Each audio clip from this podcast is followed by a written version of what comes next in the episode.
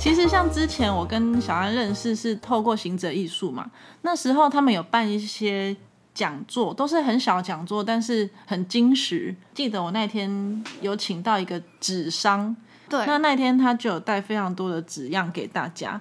那天的主题其实是设计报价，对，但是多么需要，但是这个主题多么需要啊！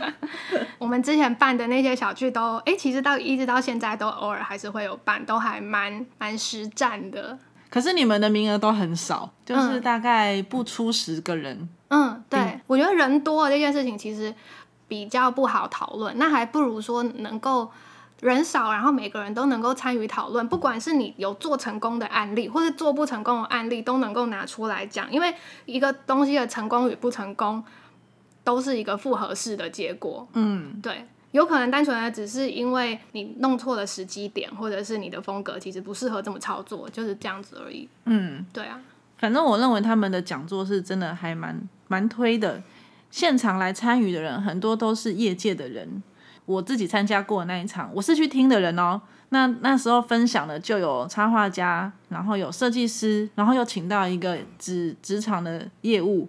你看这个组合多么的梦幻，真的，你可以尽情的问，就这些业界的人都是怎么在执行，然后来听的人也很多，都是已经像我自己本身是插画家嘛，我记得来听的人不乏有学生、有设计师、也有插画家，都会来听，大家是多么的上进。对，但是我们我们自己本身都还是比较喜欢办那种，比如专业技能啊、实战的，就是分享分享，分享对对对，嗯因为毕竟我们还是希，就是回到了我们希望创作是能够成为产业这件事情，就绝对不是创作。艺术创作者要很辛苦的赚钱，或是不能谈钱，就是钱很重要，你至少要先活下去啊。钱一定要谈啊！如果你今天要当一个职业的设计师，当职业的插画家，那你就是要面对钱这件事情。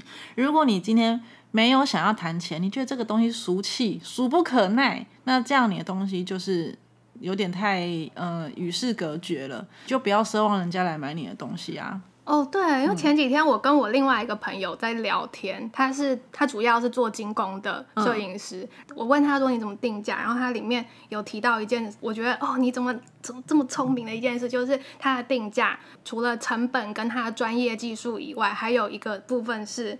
如果以后他要把这件事情请一个小帮手来帮他处理这些行政工作，他会把这个成本一起算进去。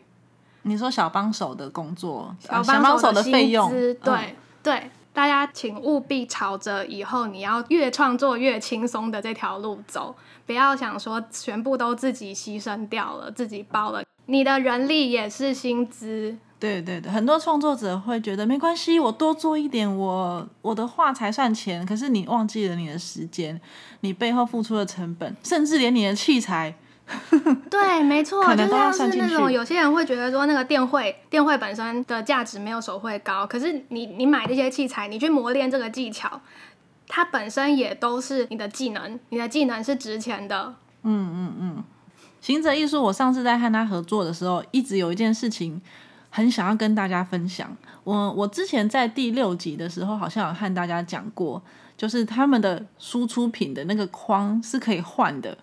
小恩跟我们介绍一下那个框怎么回事，好不好？你可以买一个框，买一个框，然后它就可以 fit 很多很多行者艺术所出的相关的授权画。对，只要是同一个尺寸，然后你就可以自己替换。对，也就是说呢，如果你今天想要装饰你的家，但是我又不想要花很多钱，或是我不想，我也没有那么多的空间来放这些画，那要怎么办呢？其实很简单，你就买一幅行者艺术的画。然后，如果你想要它，你看中了另外一幅，因为人都是善变的，你可能两三个月之后会觉得，哎呀，我想要换一下我家的气氛，那么我就跟行者艺术再买另外一幅画，但这时候你不用连框都一起买，你只需要买它里面那块布，然后你回家之后呢，把你原本的那个画框里面的布抽换成你新的那那张布，诶，就是一个新的画哦，你们家就焕然一新了。这是我认为行者艺术很聪明的地方。哦，而且我跟你说，那块布，那块布就是很好用的地方，在于说，就是对于我们这种布展策展的人士来说，第一个它是不反光的，就是人家你要要人家要拍你的作品，他不会拍到自己的脸。哦就是你不需要一个玻璃罩在前面，嗯，对，然后它本身又是那个防焰等级的，所以基本上它不会整个就嚓的烧起来，那如果说你家真的会修出来，可以拿那台，你可能会那块布就保留下来。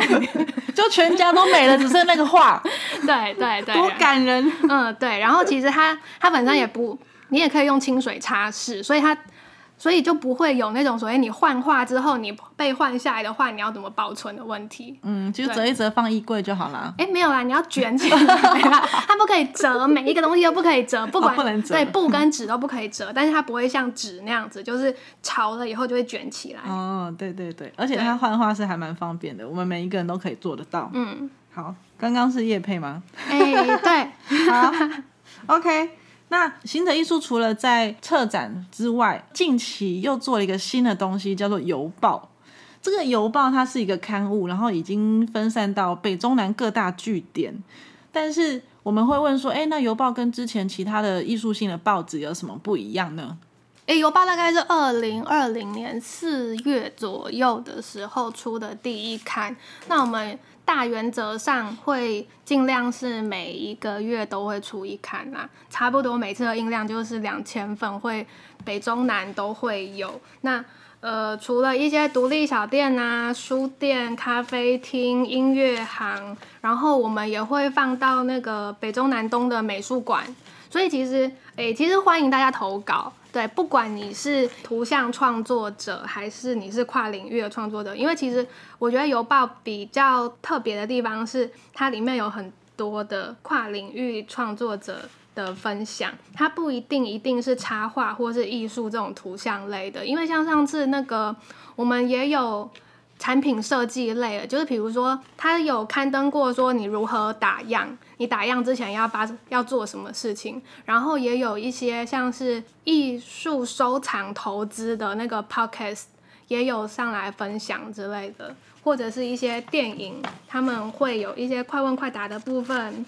我觉得这个是邮报会比较特别的地方，像第七期的时候，暖暖暖暖也有他的黑暖画布也有上，耶、对，所以大家就是欢迎投稿。那基本上基本上不改稿会审稿，不改稿各位，所以文字要好好写哦。对错字也不会帮你揪出来哦。也要为自己负责。对嘛，大家都大人了啊。对啊，邮报其实已经出了，你刚刚说几刊呢、哎、目前来到第七刊，第七刊了。这一期第七刊的大小有做变更。对、嗯对，就是方便让大家收藏以及带走。之前如果大家有拿到前六期的邮报，它的大小其实是这一这一份的两倍、三倍以上、四倍。哎、其实之前的邮报大概就跟你在外面买到的报纸差不多大。对，那可能他们会有考量到，嗯、在阅读性、方便性的问题，所以这次做了改版。其实你一展开，会像一个网页，你在捷运上面看，在公车上面看，都不会打到旁边的人哦。对啊，反正总之就是欢迎大家投稿，因为毕竟它好玩的地方是，你看它的派报据点里面有九间县市立美术馆，你的作品就有可能会出现在那里被人家索取。你要如何投稿呢？就请上行者艺术的 Facebook 置顶贴文，里面有投稿的规则。那如果各位有想要投稿的话，首先你就是文跟图要准备好嘛，千万不要有错字哦。好，呃，QR code 连接是要自己做吗？QR code 连接我们做，其实你可以给我们几个那个你想要放的连接，我们不一定会全放，可是你可以告诉我们说哪一个对你来说是最重要的。OK，好，如果各位有想要宣传自己的作品，或者是你有正在进行的活动和展览，都可以透过邮报来帮你们宣传。那投稿是免费的哟，正在广大的征稿当中，索取也是免费的。索取也是免费的，多么佛心！呃，而且我有注意到，如果你把邮报这一期的邮报打开哈，它会是一个有封面，然后有一个像月历的东西，是一二月一起的月历。对，双月历，为了避免我们下一期很累不想出刊，还可以顶一下。对人家都是无偿在做这个奉献的也不用一直要求人家说你怎么没出？其实有这东西已经算是很棒的事情了。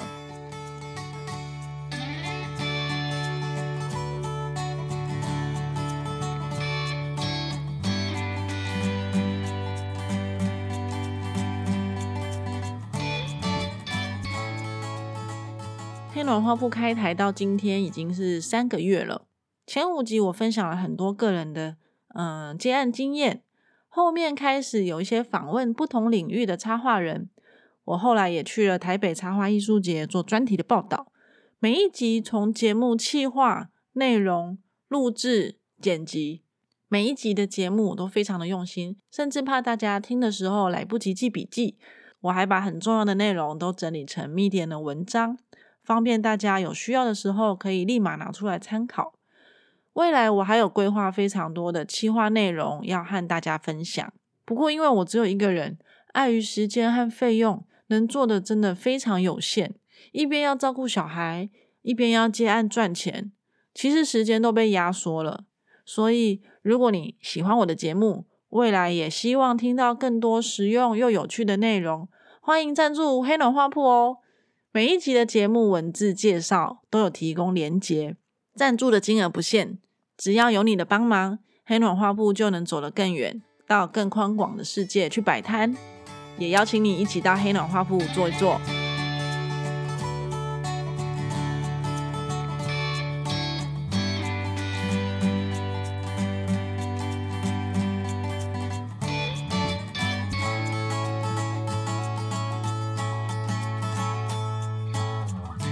去年小安有参加台北国际插画艺术节，是你第一次参加这种比较大型的展览吗？嗯，对我之前没有参加过这么大型，本人也要出现的展览。你参加这个台北插画艺术节，有什么很值得和大家分享的经验吗？一定要先感谢，超级感谢那些跟我买东西的人。对，粉丝，对对，就是不管是粉丝还是还是经过愿意跟我买东西的人，因为其实我的我的摊位是我考量我自己作品的特性，我并没有在现场主打销售，所以是以办活动的方式来做推广的。所以有一些人他还是愿意掏钱跟我买东西，其实我真的还蛮感谢他们的，就是一份心意支持啦。因为我觉得。啊，老实说，钱的知识还是最实在的。对我来说，其实我还蛮庆幸去参加的。其实我最大的收获就是第一个说，呃，我得到了参加大型联展的经验。嗯，然后还有它很棒的地方是在于说，你在短短几天内可以一次很大量的跟不同类型的创作者还有观众去接触，其实你会受到很多的启发。其实那个启发其实会造成了我今天慢慢的走向抽象创作的风格。嗯，对，然后因为那个时候就很多人就经过我摊位，然后跟我说啊，好可爱哦之类的那种这种。可是其实我的个性本身就不是那个样子的，嗯，对我我会比较希望说你能够看到我在创作里面表达的东西，所以我现在反而会想说把可爱或是那些温暖这些舒服的元素拿掉，让大家用一种减法创作的方式，让大家更能够注意在我放在里面的思想。嗯嗯，哎，其实我觉得我现在在讲我自己个人的收获的时候，都可以当做想要参加这种大型展会的人的建议。对，嗯，因为那几天当中，我每天都在改变我的布置方式跟自我介绍。真的吗？你连布置方式都改？你是整个把画拆下来重粘还是什么？画拆下来重粘，我有稍微做过一点跟动，因为其实我用呃跟公司租作品，嗯，对我们那个画框才零点五公斤，所以可以用绿绿粘土粘上去，对对，它就不会。我有看到有人的画一直掉下来之类的。哦，说到画一直掉下来，这一个呢，我们会在下一集的如何策展，还有文博会的准备方向当中跟大家提到，如果你的画一直掉下来，你该怎么办？好，哎，这个真的是 好，您继续说。嗯，对，反正我每天都在改我的布置，就是不管是我的画作本身，还是我如何陈列我的商品，嗯，对，然后还有自我介绍的方式，因为其实我在第一天的时候，我可能会先设定好大概是什么样子的路线，那其实后来会发现不尽理想，那我第二天的时候做了什么样的改变，然后。活动到第三天的时候，我已经非常非常的累了，我就筑起了一道墙，然后大家就会看到，直接看到我的商品跟诶，其实不是商品，就是我的宣传品，然后我就可以变比较少讲话。哦，我以为你筑起一道墙叫叫大家不要进来，没有，老娘我累了。其实有差不多的用意，对，你每一天都去都去改变，每一天都做实验，你会找到最适合自己的方法。对，然后自我介绍也是非常重要，就是我觉得每一个艺术创作者最好都能够擅长 present 自己，因为只有你最了解自己，然后你是自己最佳的代言人。嗯嗯嗯，没错。好，那你当初怎么会想要参加这个展览？我觉得大家参加这种大型联展有一个源头，就是想要被人家看见。那后来的确也是有一些邀请从那边来，所以它确实会是有一定的效果的。然后这种展览也是一个逼自己创作的好时机，因为我在那个时候就是把我拖了一年多的作品赶出来了。对，我觉得这个是展览的收最大收获。我接下来要讲的就是比较市侩的地地方了。我就爱听这一位。对，我要先告诉大家，哦，我这这个这个句子是我从别人那边偷来的。你并不会因为氪金了就成为大师。刚刚我们还在聊是哪一个人讲的呢？没有，我们两个讲的事情一定不一样。可是我觉得这件事情可以可以套用在很多的地方，就是你不会因为参加了这个展览，你就得到了一个很漂亮的经验、很漂亮的展历。因为其实就是这样的，很多人可能就是发光这么一次，然后就回去当社畜。这个是你一定必须要去面对的状况。嗯，对。如何判断你要不要参加这个展览？就第一个，你一定要问说，你想你真正想要的是什么？还有你要衡量你身上有多少资产。就台北插画艺术节来说，它的参展费一年比一年高，这是事实，没有错。所以你要付出的钱绝对比你参展费还要来的多很多很多。嗯，台北插画艺术节算是一个参展费用比较偏高的展会，因为跟文博会比起来，的确是嗯差很多。就是如果你是一个 L 型的，就是两万。好，假如它的它 L 型的那个摊位是两万的话，就是要把你所做的装饰，然后你要生产产品，然后你要做文宣那些全全部都算进去，还有你需不需要请假？就算你不需要请假，这段时间你是有可能去做别的事情，时间也是你的成本之一，时间永远是最贵的。所以如果说我觉得你有稳定的收入，其实你不差这么一点点钱的话，那你可以去没有关系。但是如果你真的想要靠这个来翻本的话，那我觉得真的是非常的不建议。有人会靠这个翻本吗？哎，我觉得有一些就是跑市集的，他们就会想要试试看。对，有些人他是惯例型的在做这件事情，因为他本身就有很多产品嘛，那他也累积了那些他的粉丝。嗯，对。可是他们通常都已经原本就有自己的商业模式了，所以他做起来可能会比你为了参加这个展会，然后跑去生产很多的产品来的轻松。而且你特别去生产产品，其实你真的很难很难达到你原本想要有的效益。所以就看你的心态是什么。如果你是想要赚钱，那你就要想办法至少要平衡。那如果你是想要宣传，嗯，应该也会是一个不错的机会吧。对，其实我觉得就是还是回到说你要达成的目的，你要名还是要利？名跟利其实是不一样的东西。你在大众面前很出名，不代表你就接得到案；但你在大众面前不出名，但是如果你在业界是有名的，代表说业界会来发案给你。我觉得还有另外一个就是，如果是以一个长经验的想法来看的话，那其实也可以去报名，但是你要用心去观察就是了。当然，在这段时间，你也可以。在短时间内交到很多的朋友，一些很棒的创作者，他会是你的灵感激发来源。嗯嗯，然后接下来就是检视你自己的资产，资产不是单单的纸荷包，你的作品资产很重要。应该说你有多少成熟度高的作品来展出，不是指量的问题，而是因为毕竟这个展览不便宜，真的，你拿一个不成熟的东西出来，大家也只是会略过而已。其实还是要回到你作品本身啦。你不管花了多少钱，你做多少的宣传，如果东西本身不好，它没有办法引起参观者民众的效益，就是徒劳无功啊，浪费钱。对对，你大可以去报更多不一样的展览，或者是你就自己办展也是可以的。嗯嗯，对，展览我们常见有几个广告词。那我我先问你，你对于参观人数跟媒体曝光量这个两个词有什么样的想法？就是有多少人来看呢？有多少人可以看到你精心准备的这些东西啊？对，其实通常就是这样子。看完人数这件事情，其实我没有没有什么太特别的感想。但是我在插画艺术节那天，因那一阵子，因为我主要是以增加粉丝量为主的，所以我就是尽量办活动，然后我的 IG。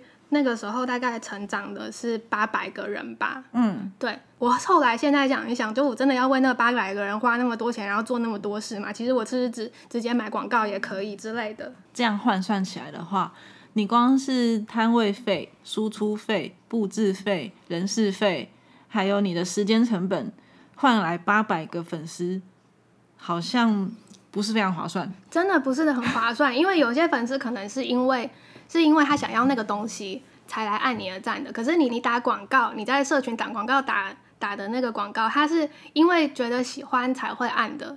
你哦你接触到那个粉丝的质量是不一样的，他到底是想要东西的呢，还是他是喜欢你的？他后面后续的凝聚力跟互动率会差很多。嗯，这有点像你是不是乱枪打鸟？对，大家来看展览的，并不是只针对你一个人啦。有些人他来看展览，他只是消磨时间，或是他喜欢插画，或者是他真的是针对某一个插画家，你是他是他的铁粉，然后顺便来逛逛其他的。那如果你的吸引过来的人是这样子的话，他们并不是百分之百是针对你而来的，那他达到的受众就是不一样。嗯，对，其实又回到了名跟利的问题，不是你的粉丝越多越好，而是这些粉丝能不能转成有效粉丝，他愿意跟你互动，愿意买你的东西，这个才是有效的。然后接下来我刚刚有提到说才呃媒体曝光量，其实媒体曝光量，我觉得这是一个很悬的数字，因为老实说，这个世界上没有公平。你不可能，比如说媒体曝光量，比如有一百万好了，然后有一百位艺术家，你就可以拿到一百万除以一百一万一万的曝光量，没有这种事。嗯，大家可以去看它的媒体曝光量都主打哪一些人，其实资源都在那些人的身上，你能够分到的是分剩的，所以要想一想，你到底需不需要这个东西。嗯，大家自己去看，我就不说了。没有，但其实这也是很现实的一件事，就是就是小咖当然比较不容易有报道。如果你真的要媒体曝光量的话，你真的要想办法用其他的方式让自己更亮眼。嗯，对，然后参加者收入，我并不是以收入为主的，所以我其实连一千块都没有赚到，真的吗？真的，那这样子你真的是亏大了。对我亏大了，真的，我现在想起来我亏大了。即使你有卖出画作或是商品，但是跟你刚刚所消耗的完全没有回本嘛？嗯，对我完全没有回本，这个就是所谓的到时候如他们请你做问卷，然后你有多你赚了多少钱，然后我我就是那个不在名单上，其实我无法填写我赚了多少钱的那一个，哦，因为它没有负的选项他没有零到五千或者是负的，啊。可是其实预设每个人都会赚钱就对了。因为他是从五千开始啊。哦，这还蛮奇怪的哈。嗯，对，嗯他们可能没有想到有人会赚那么少 他可能预测大家都很赚，啊。我知道，他没有把你的支出算进去，你的营业额是多少？对。但是老实说，就是还是回到说，行政这件事情很重要。很多人不一定知道他自己真正的利润有多少。真的吗？去参加人会不知道自己的利润有多少吗？不是利润，就是你你把成本那些全部都扣掉以后啊，嗯，对啊。哦、对因为你当初定售价的时候没有把你自己的人力算进去，其实就会有很大的差距。你就只是觉得说，哎、我今天把单纯的把这个物料成本扣掉了以后，然后我有赚，我就很开心了。嗯，这也是要靠经验啦。嗯，对我那个时候有遇到一个创作者，他也蛮厉害的，他就是一边卖东西，然后一边点那个平板，他有装那种收支的 app，、所以他就可以很清楚的统计说他今天有多少钱的收入。嗯，因为我觉得这是一个很厉害的地方，你就不会还在点钱，然后点错。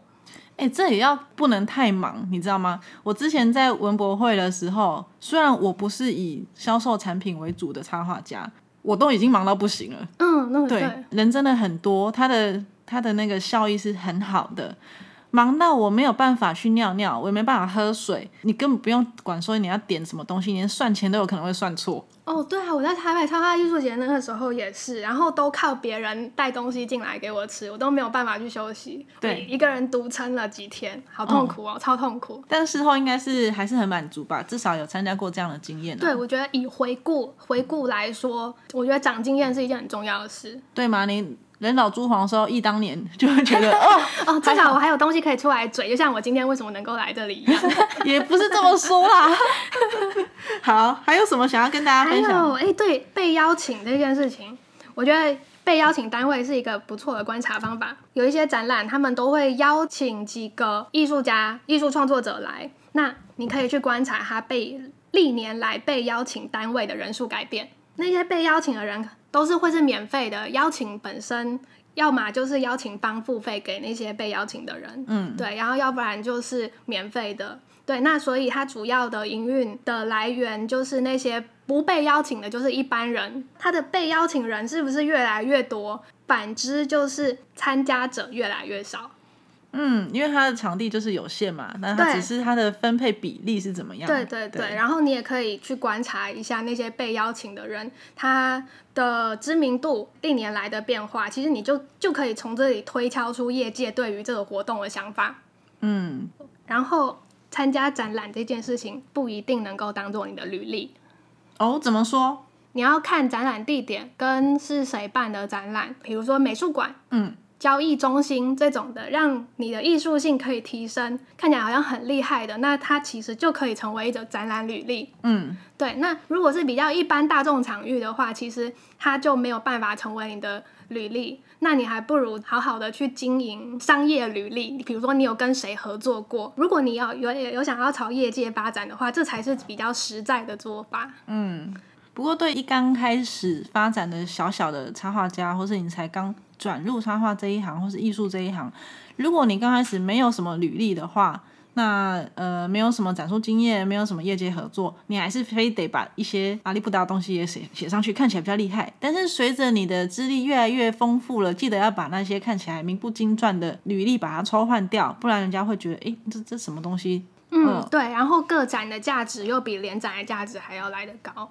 对，对，就是我觉得真的是大家要做好行政工作，你要随时回头检视你所拥有的资产。但是参加这个这种大型联展还是有个好处，就是它会做展展览名册。展览名册其实主要的受众不会是 to C，就是一般的观众。一般的观众可能买回去做纪念，哦，那又怎么样？可是也不是好这样好坏，那又怎么样？好，重点是那个展览名册，它是。那个，如果你要跟商业接轨的方式，比如说我可我今天是厂商，我要做某个专案、某个产品，我要找人，我不可能一个一个人去找，对我一定是找拿到那本名册，然后翻一翻翻到里面我喜欢的东西，然后去联络那个人，这个都是那个展览名册价值所在，这也是这个你参加这个联展的价值其其中之一。嗯，对那个名册还蛮重要，所以你一定要留下正确的资讯哦，然后你也要监督人家有帮你把正确的资讯放进去。反走过必留下痕迹啦。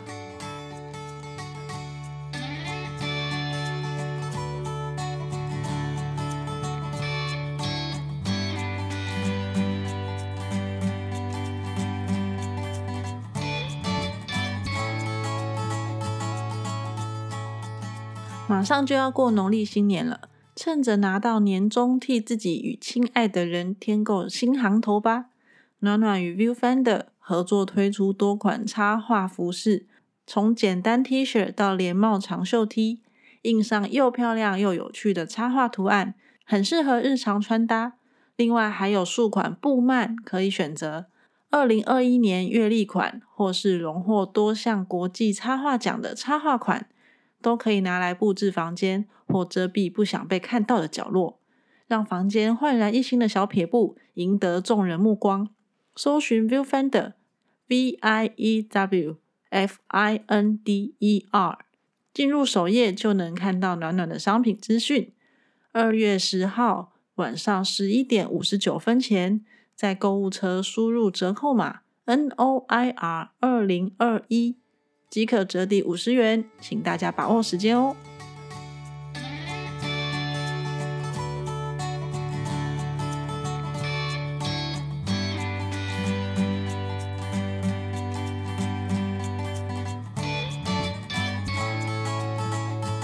听说你在台北插画艺术节藏了酒，我，原来我有讲过这件事情吗？看一下你的脸书就知道啊。哦对啊，你本身是一个喜欢喝酒的人吗？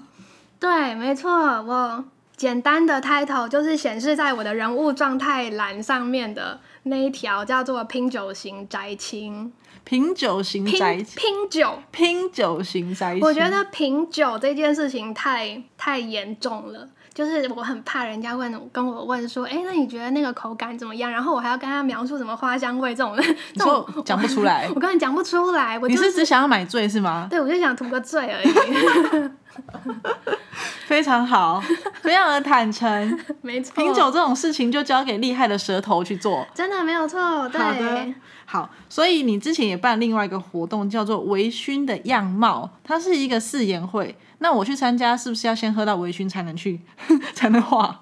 不用先喝到微醺，但是因为我是在酒吧办的，所以基本上你进去一定会低消，你就一定会微醺。先说那个誓言会，就是你可以一边喝酒，你可以边跟我聊述说你喜欢喝什么。其实我觉得，甚至是你在喝酒的时候，你会跟我讲的事情，都代表你这个人的一部分，你的样貌。对，我会把这些事情记录下来。啊，其实如果我觉得你喝醉的样子很有趣，我也可能会直接找花，就是应该是那场收入，其实我不算高，但是很很多客人就是跟我聊得很开心，然后画得很开心，然后他们就会请我酒，所以我喝了超多杯，我觉得这这部分的话真的很超值。所以最微醺的是你本人。对，没错，你知道我在就是实际收入不高，可是我一天真的喝了非常多的好酒。真的哈，可是你图的是醉啊。哎哎，可是可是可是，因为我的酒量真的很不错啊！我最常喝的是威士忌，威士忌这么重。因为就是想图个醉啊！每天床边都摆一罐。哎，对，没错。真的假的？没有没有，我我有两个地方，一个是客厅，一个是那个在床边。对，然后因为去客厅的话，就会经过家人，然后他们就会说不可以喝这么多，所以我就会在床边，然后也准备一大瓶酒，然后一个小杯子，然后就可以自己倒一点，他们也不知道。我今天应该准备一手啤酒在那边，让你狂喝。其实我有想过我要带。我可是你知道，我们今天录音是录早上十点的，早上十点我就喝个烂醉，等一下怎么接小孩啊？哦，对哦，像你又要画图，然后又要做行者艺术的行政工作，然后又要宣传自己，真的是压力听起来是蛮大的。那你都是怎么做舒压呢？压力其实不会算大，哎，大家要回去听那个暖暖有一集，就是那个如何安排自己时间那件事情，这个很重要。哎，感谢帮我推销。你那个到底是哪一集？我忘记那个集数了。嗯，好像是第二集还是第三集吧？对，我觉得就是自我管理非常非常非常的重要。我跟大家讲说，我十一点就睡了，真的。对，所以你是因为喝酒直接睡了吧？没有没有没有没有，我下班以后，其实我就是很密集的在做自己的事情。我喜欢我的创作，然后我会把它视成。视为工作，也视为兴趣，所以其实我一边在创作，也一边在舒压。那我当然自己还是有一些属于非创作的舒压，就是我刚刚有提到，我是个拼酒型宅青嘛，所以。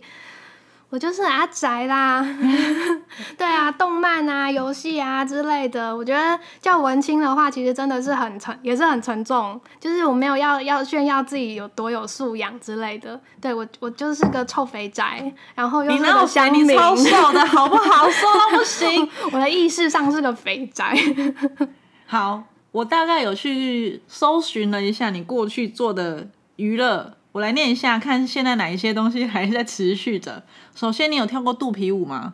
你怎么这么厉害？吓死我了！我花很多时间在做个肉搜啊。有有，我我有看到你的反纲的时候，我就吓一跳。天哪！所以肚皮舞现在还有持续吗？没有。好，现在还是都喜欢看日本漫画。呃，对，动漫动漫的话，好像还是日以日本为主。如果是剧的话，其实我比较喜欢欧美剧。那你也喜欢水星仙子吗？我觉得不错，蛮不错的。对我以前以前小时候喜欢月野兔、月亮月亮仙子，但是现在我觉得水星仙子真的是很不错。水星仙子感觉比较熟熟女啊，她就是睿智智慧的象征，是没有错。我也很喜欢水星仙子。嗯，对我可能 可能已经是没有办法再义无反顾的状态了吧？对吗？然后还有一个很好笑的事情是，我之前有跟他研究刘海这件事情。你很讲究你的刘海。先跟大家说为什么我会提这件事情哈，就有一天呢，我我每次都很喜欢自己剪刘海，啊，有时候就会剪失败，不知道为什么我的刘海就超油的。然后有一天我跟他去，好像是去布展布展的时候，我就看到他的刘海极度的完美，然后我就心里想说，为什么？为什么你的刘海可以如此完美？我就跟他请教一下，殊不知他有他自己独到的见解跟手法，这个卷度也太完美了。哦，前我很久以前也会自己剪刘海耶，对，但是后来后来我就没有再剪了，因为就是现在是比较偏短头发，所以我就会宁可去那种快剪三百。因为我以前可能是找设计师，然后六百块，然后我就会想说两个月一次，可是那个时候型都烂掉了。嗯，对，那我还不如那个剪便宜一点的，然后一个月花三百块，这样子你的型还都还是维持着。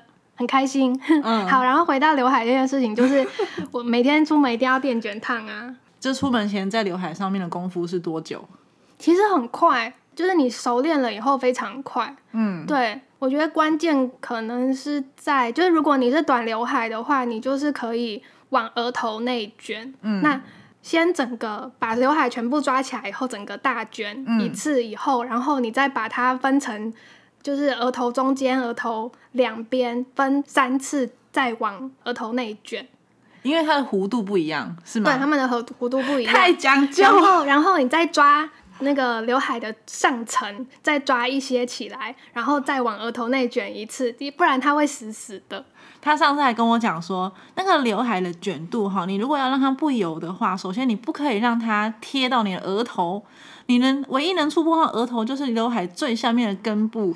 如果你一直贴到额头，你的刘海必定会油。因为大部分的油都一定是从你的那个手上，要不然就是从你的额头来的、啊。可是如果你是长刘海的话，你可能就是你可以试试看往外卷，就是不要不要朝额头的方向卷，往外卷，然后你再往旁边拨，它就会有点像小精灵的那种。为什么我觉得你讲刘海比刚刚的访谈更起劲？我我我能说你在刘海上面是非常讲究，而且有点龟毛的程度了。还好吧，大家都很，大家都会很介意吧？真的吗？我想刘海这件事情我们就到此为止。好，我觉得你对生活有很多反思。其实刚刚我们在对谈的过程中，会发现其实小安他是一个蛮有想法的女孩子。我先来讲一段她二零一九年九月二十一号的一个和朋友的对话。就在你微醺的样貌的活动当中呢，有客人在跟他讨论从自我认识的事情，然后小安说。前任说我太任性、太敏感，所以不适合他家。但我作为艺术家，作为设计师，我无感，要怎么存活下去呢？那他的客人说：“你还在找懂你的人吗？”小安说：“其实我已经不觉得有人一开始就懂谁了。现在很多东西都是阶段性的，甚至曾经很懂你的，在人生下一个阶段就不懂了。但我还是会在。”感情测验里追求永远，他的客人说：“你把你的情感投射到我的自画像上了。”好，这一段我觉得比较有趣的是，我的着眼点是在于，呃，寻找懂你的人这件事。你现在还有在寻找懂你的人吗？我觉得还是会有哎、还是会有，但是不用再去谄媚了。不好意思，问一下你的年纪，有年过三十吗？哦，我都三三了，哎，就不用讲出来。没关系啦，这也不是什么。通常很多女性在年过三十的时候，会做很多人生的反思，还有在自信上面会越来越增加。因为其实我常常看到一些作品，他会告诉你说你要找回自己，嗯，然后有一些人也会觉得说我要找回自己，因为现在这个自己不是自己，可是。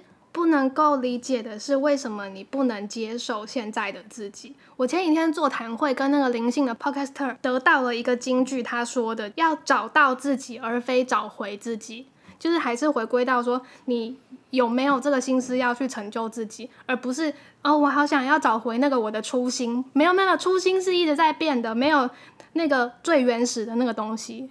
嗯，谢谢小安为我们分享这么精彩的观点。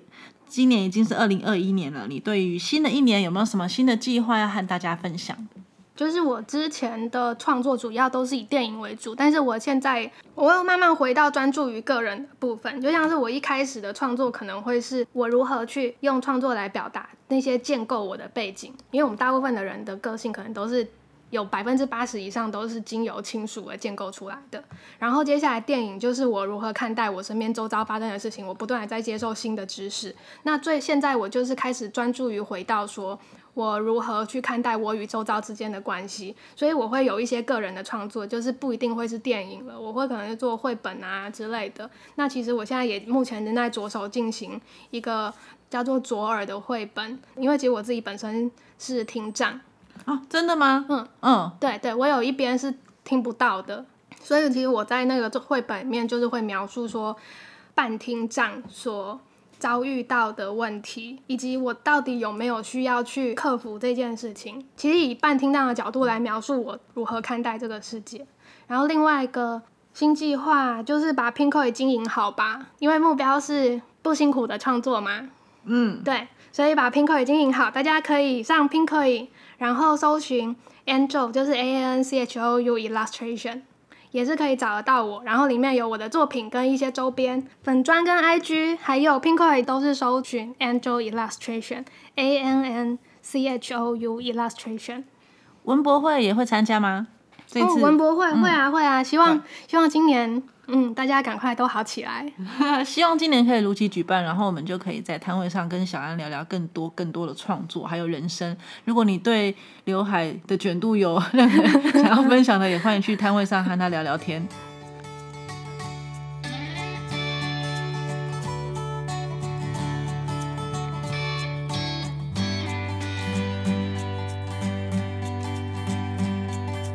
谢谢小安为我们分享这么多精彩的内容，包括了如何透过电影为主题创作，转化心中的想法成为画面，还有介绍行者艺术是一个以艺术走入生活的一个单位。